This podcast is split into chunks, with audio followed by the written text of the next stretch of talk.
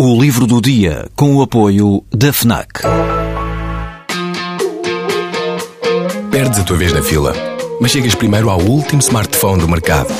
Ignoras o que te dizem para fazer, mas ouves o que a tua playlist tem para te dizer. Não largas tudo para viajar pelo mundo, mas vais de malas e bagagens para o livro que andas a ler. Deixas o despertador tocar mil vezes, mas se ouves o hino na televisão, saltas do sofá e sentes o arrepio.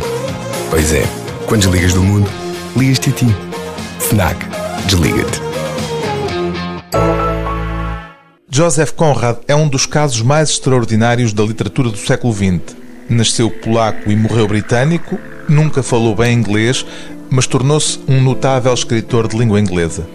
Só publicou o primeiro livro aos 37 anos, depois de quase duas décadas de vida de marinheiro. Não admira por isso que o mar esteja presente de forma constante em quase toda a obra literária de Joseph Conrad. Neste pequeno volume intitulado Histórias Aquáticas, o tradutor Aníbal Fernandes reúne três histórias que confessa terem sido selecionadas pelo impulso de um gosto pessoal: O Parceiro Secreto, A Laguna e Mocidade. Esta última narrativa, como acontece em vários dos textos escritos por Joseph Conrad, é contada como uma história dentro da história.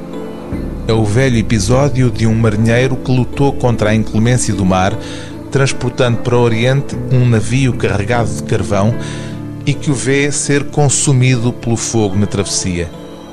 O protagonista é Charles Marlowe, personagem que surge pela primeira vez neste conto e que Joseph Conrad voltará a pôr em cena em obras posteriores, nomeadamente em romances tão emblemáticos como Lord Jim e O Coração das Trevas.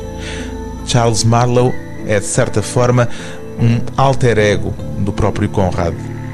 É pela voz dele que nos chega o tom melancólico, que é afinal o tom geral da obra de Conrad.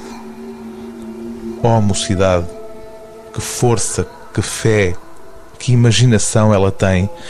Para mim, o barco não era uma ratoeira velha a arrastar pelo mundo um carregamento de carvão encomendado.